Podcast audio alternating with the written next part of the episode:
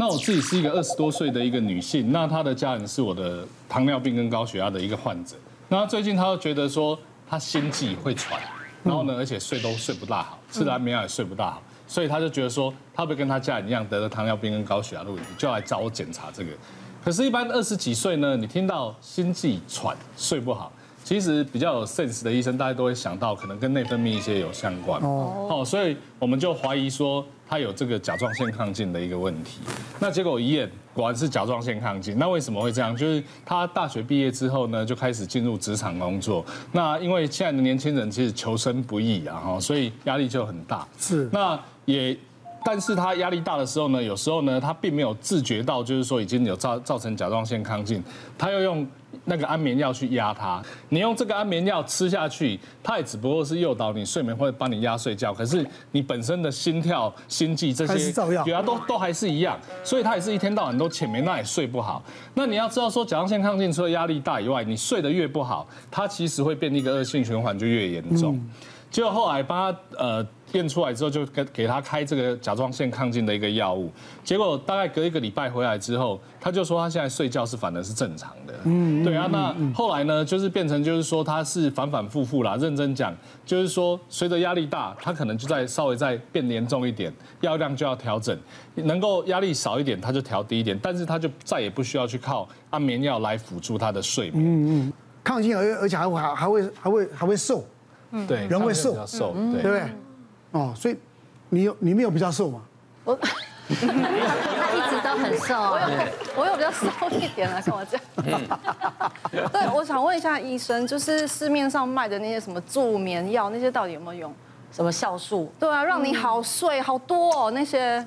其实跟大家讲一下哈，很多的助眠药，我们讲说安眠药那个叫做药物哦，处方药。那处方药其实是经过那个有一些镇定啊、安眠啊、抗焦虑的一些做。但是我们有一些非处方药，有一些像我们讲一些不管一些健康食品、健康食品，像褪黑激素、芝麻素啊，还有一些什么呃，就是镁离子。为什么睡觉前喝？它可以让你一些放松。那褪黑激素可以告诉你身体。呃，这这时候是晚上要放松要睡觉。其实有一些非药物的方式，我觉得也可以试看。它比较没有，但是真的是不行的时候，还是要找医生去做这个处方药的一些治疗。现代人我觉得最大的一个问题哈，就是那个三 C 产品不要带进去了，带进你的卧室。你知道吗？我们的褪黑激素是告诉我们身体说，现在是晚上你要睡觉了。那它只有在十一点到一点会分泌。第一个，你如果说你三点才睡觉，两点那个效果就分泌不出来。第二个是你的蓝光刺激就会。你不要一直在看山西你说哦，我看完山西比较好睡，那是因为眼睛酸涩疲劳睡着。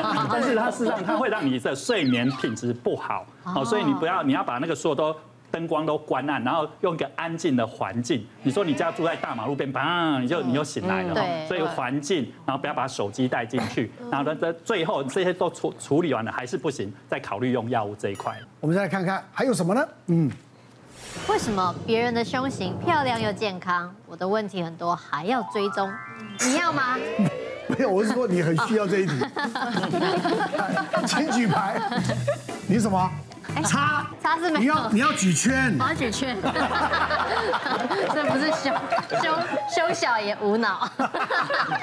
我举一半。你举一半。对对对，举一半。是。对，因为因为就是我是大概四五年前的时候在自我。检查胸的时候，发现我的左胸里面有个硬块，然后它的位置在胸部其实比较深层的地方，嗯，然后因为像呃，因为我两胎都有喂母奶嘛，是，那有的时候其实你的乳腺有点堵塞的那种硬，跟你实际上摸到那个硬块完全是不一样，所以我那时候其实有点吓到，就马上去检查，然后医生就帮我抽。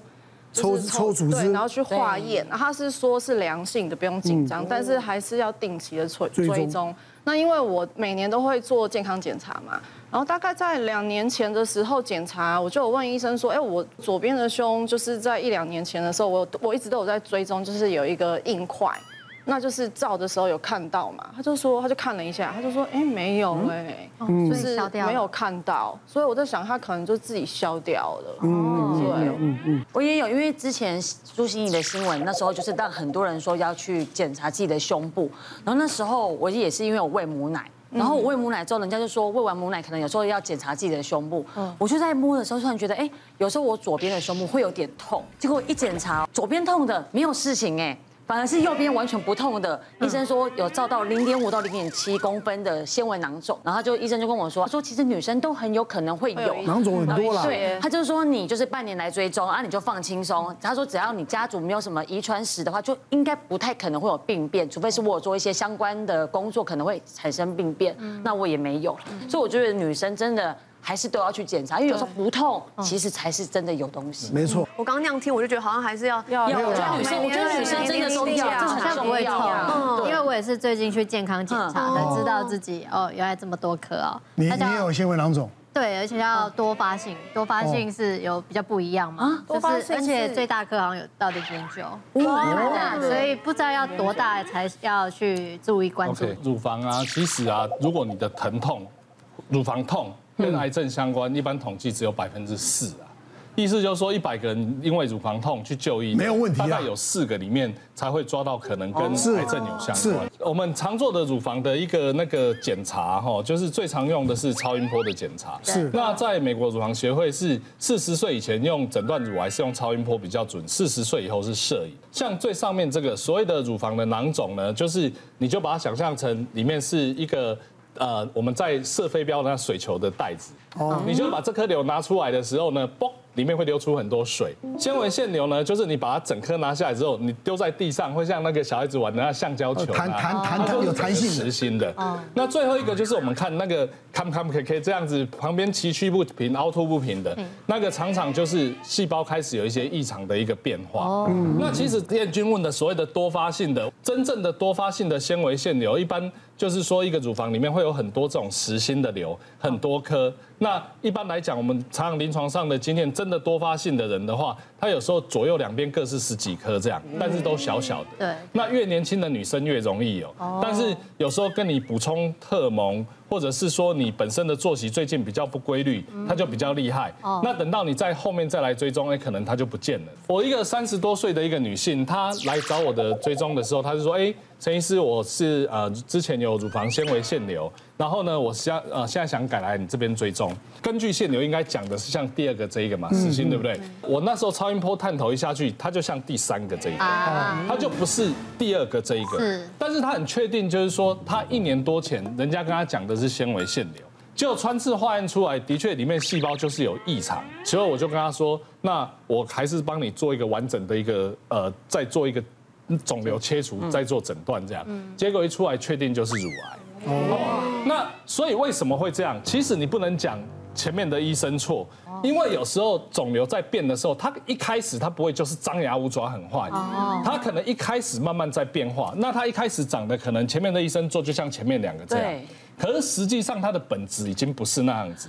所以你只要再过三个月或者是半年去追踪，你会发现它的边边就会变成下面这样。啊，这么快！所以一般来讲，如果说第一次检查本来都没东西，那当然就算了，就不要理它。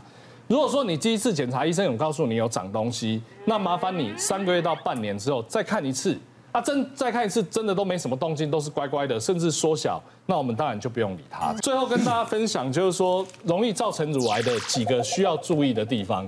第一个，你如果有家族史，尤其是你的亲人是在更年期前，比如说你的姐姐，她就得过乳癌，那这种会比你呃更年期后得过的乳癌。他的家族的风险性会更高。第二个就是从来没有生育过人，或者是你的第一胎是三十岁以后才生的，因为现在这种时代，很多人比较晚婚晚生。然后再就是初经来的比较早，小于十二岁，或者是停经比较晚，大于五十五岁。你的乳房是荷尔蒙的标的器官，所以你随着刺激的时间在你这一生越长，变化越大，你就越容易有细胞异常的这个变化。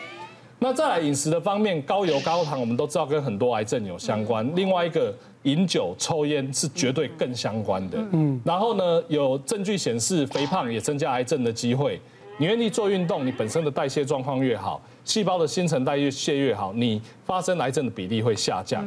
最后一个是，如果你有家族或者是你自己本人有卵巢癌或者是子宫内膜癌的，一般对于这个乳癌的相关性也会大幅提高，这样子。以前乳癌的那个那个在癌症的那个排行里面也都是很后面啊。对。现在就里面就前前面可能跟那些环境荷尔蒙、塑化剂那些有关系哈。现在我们讲说一些塑胶产品啊，还有一些我们讲过洗发精啊，我们的一些化妆品，如果一些塑化剂，它甚至有可能会经皮吸收，这都有风险哦。所以大家尽量使用一些天然无毒的东西。是。别忘了订阅我们 YouTube 频道，并按下小铃铛，收看我们最新的影片。想要看更多精彩内容，快点选旁边的影片哦。